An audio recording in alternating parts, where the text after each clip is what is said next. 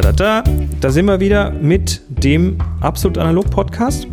Und heute geht es um Leben in der Matrix. Das Leben in der Matrix. Hast du auch deine blaue Pille genommen, Chris? Ich nehme keine blauen Pillen.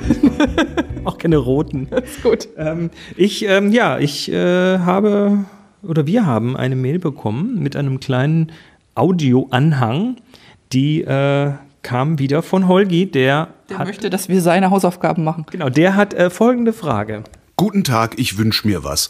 Und zwar eine Art Matrix nach dem Schema Entwickler Rodinal. Je höher die Temperatur, desto.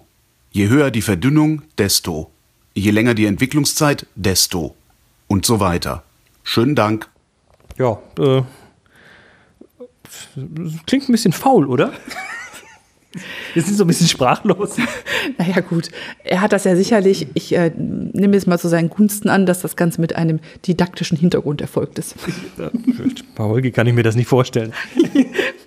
Gut, ähm, ja, wir haben also, äh, die Frage ist also tatsächlich, ne, was, was, ja, er, er will einfach eine, eine Matrix sehen, in der drin steht, äh, folgenden Entwickler, dann äh, macht eine Veränderung der, der Temperatur das und eine Veränderung der Zeit das und eine Veränderung der Verdünnung das und dann hat er noch nicht erwähnt, was aber gar nicht ganz unwichtig ist, mit welchem Film mache ich das denn? Richtig. Und bei, äh, habe ich den, bei welcher ISO habe ich den denn belichtet? Das Genau. spielt auch noch mit rein. Also Belichtung des Films spielt auch noch mit rein.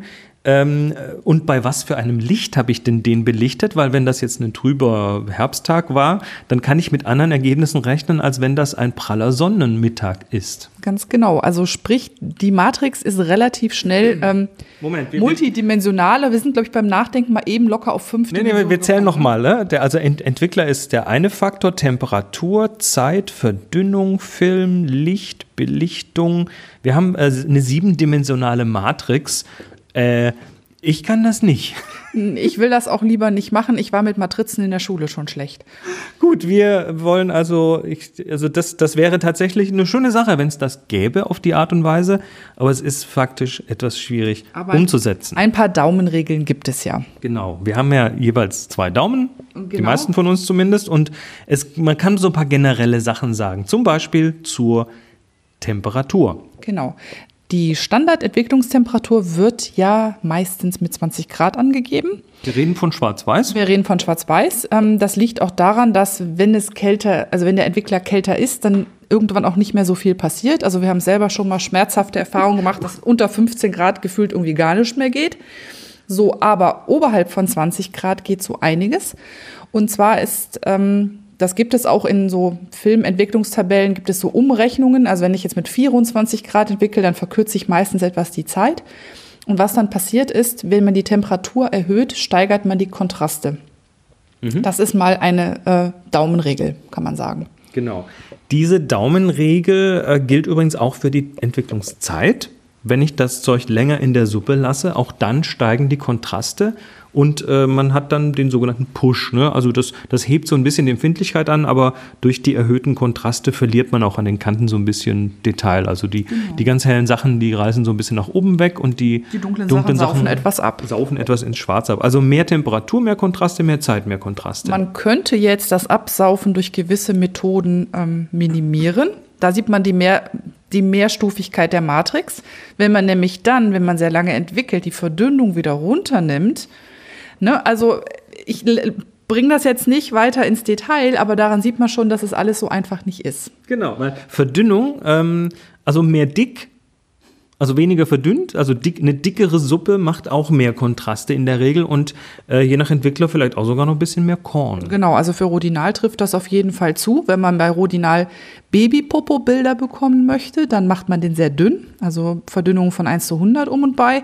Standard ist so 1 zu 50 und wenn man quick and dirty arbeiten will, also dirty im Sinne von ein bisschen gröberes Korn, dafür knallt es alles etwas mehr, dann geht man mit 1 zu 25 an die Sache ran. Das ist jetzt aber auch wieder ein bisschen vom Film abhängig, weil der Film nämlich auch eine Rolle spielt. Also ein Tri-X von Kodak, der, den ja ganz viele ganz äh, sehr mögen, wir auch. Der hat eher mehr Korn. Der hat dann eher so Klötzchen und äh, Nein, nein, nein, der hat keine Klötzchen, der hat ein sehr hübsches, nee, schönes geschmeidiges Korn. Ein ganz schönes ich mag Korn. das Tri-X-Korn total gern. Aber der T-Max 100 zum Beispiel, den bezeichne ich ja manchmal gerne als den digitalen Film, weil wenn man den 100er richtig fachgemäß behandelt, dann sieht man fast kein Korn. Und zwar mit dem T-Max-Entwickler möglicherweise noch. Mit Rodinal sieht das dann schon wieder anders aus. Also wir mhm. sehen hier, ähm, es gibt immer gute Ent oder sagen wir so, nicht gute oder schlechte. Es gibt Entwickler-Filmkombinationen, die gewisse Eigenschaften haben. Und damit kann man denselben Film beim selben Wetter und derselben Belichtungszeit komplett anders rauslassen, wenn man das, den jeweiligen Entwickler wählt. Das mag der Holger jetzt alles nicht hören, weil mhm. das heißt nämlich, er muss doch ein bisschen arbeiten. Ne? Ja, das ist jetzt überhaupt nicht managementtauglich. Also geht nicht in drei Bullet Points auf eine Folie. Es tut mir leid. Ja, shit, diese analoge Fotografie. Übrigens, ne, noch ein, ein Teil dieser Matrix, noch eine weitere Dimension dieser Matrix wäre das Thema Bewegung. Wie stark bewegen wir das Ding denn beim Entwickeln? Die Agitation. Das heißt, äh, sind wir vorsichtig und machen nur eine, einmal die Minute fünf Sekunden Plitschel-Platschel oder gehen wir her und schütteln das Ding, also in Anführungszeichen schütteln, bewegen das die ganze Zeit, zum Beispiel in einer Rotationsentwicklung, wo die Dose ständig hin und her bewegt wird oder das andere Extrem, stellen wir die Dose einfach anderthalb Stunden in die Ecke und ignorieren sie, das wäre dann die Standentwicklung, wo gar nichts bewegt wird und auch das hat wieder Auswirkungen unter anderem aufs Korn und auf die Detailschärfe und so weiter. Und auf die Kontraste, zum ja. Beispiel auch. Gut, wir, wir, wir wollen das nicht weiter vertiefen, ähm, aber wie geht man jetzt ran? Also wie kriegt man denn jetzt raus, welche Kombination Film, Entwickler, Zeit, bla, ähm, für einen die richtige ist? Man fragt seine Freunde. Man fragt. man, man guckt ins Archiv und sagt, oh, da habe ich ja mal. Ne, deshalb, deshalb soll man sich Notizen machen. Wenn wir entwickeln, dann packen wir hinterher unsere Fotos in so Pergaminhüllen und in der Regel schreiben wir auf den Rand mit einem Bleistift oder einem Kuli dann drauf, äh, dieser Film, diese Entwicklung bei dieser Dingens, der wurde mit ISO so und so belichtet und dann hat man für später eine Referenz, das ist das eine. Aber wenn man jetzt frisch anfängt oder mal eine neue Kombination ausprobieren möchte, dann kann man das auch machen, indem man einfach in diesem, in diesem Internet nachschaut. Genau, weil ich, wenn, wenn man ein Social Media Mensch ist, dann macht man diese Notizen halt eben nicht nur aus seiner Pergaminhülle, sondern stellt die gleich auch noch digital ins Netz. Zum Beispiel auf filmdev.org. Das habe ich in der Regel gemacht, wenn ich gute Ergebnisse hatte. Dann habe ich äh, dort das Rezept angelegt auf filmdev.org und das mit meinen Bildern auf Flickr verknüpft, sodass dann, wenn Holgi sucht, Rodinal auf TriX oder mit TriX was kommt denn da raus, wenn ich das Ganze bei ISO äh, 400 oder ISO 800 ähm, belichten will, dann wird er auf meine Fotos stolpern und kann sich angucken, gefällt mir das Rezept eigentlich und das Ergebnis oder gefällt es mir nicht. Das heißt, filmdev.org ist zum Beispiel eine ganz tolle Quelle zu sagen, okay, ich habe den und den Film und ich habe zu Hause gerade nur, ich sage jetzt mal Xtol. Dann kann man da eine Suche eingeben. Äh, ich habe äh, Ilford äh, HP5 Plus und ich habe Xtol. Leute, zeigt mir mal, was ihr damit gemacht habt. Und dann kann man vorher schon sehen, ob das hinterher auch funktionieren wird.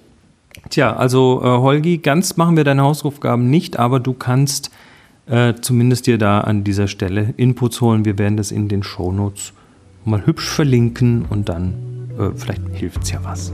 Fröhliches Punchen wünsche ich. Gut, ansonsten wie immer am Schluss der Hinweis, äh, wir machen das ja auch vor Ort, wer das mal möchte. Am 19. August entdecken wir gemeinsam den Film mit Kleinbild und Mittelformat. Am 23. September, wobei ich der ist, glaube ich, schon fast ausverkauft, ist unser Film Extrem Workshop in Berlin. Und dann haben wir nochmal einen Termin fürs Großformat, weil der erste jetzt dann rum ist. Und äh, der ist am 14. Oktober, also jeweils zwei Tage übrigens, dann äh, wieder hier vor den Toren Hannovers. Im schönen Kahlenberger Land. Kahlenberger Land. Muss man sich merken. Bis dahin, macht's gut. Ciao. Absolut Analog ist eine Viewfinder Villa Produktion mit Monika André und Chris Marquardt. Weitere Informationen auf absolutanalog.de.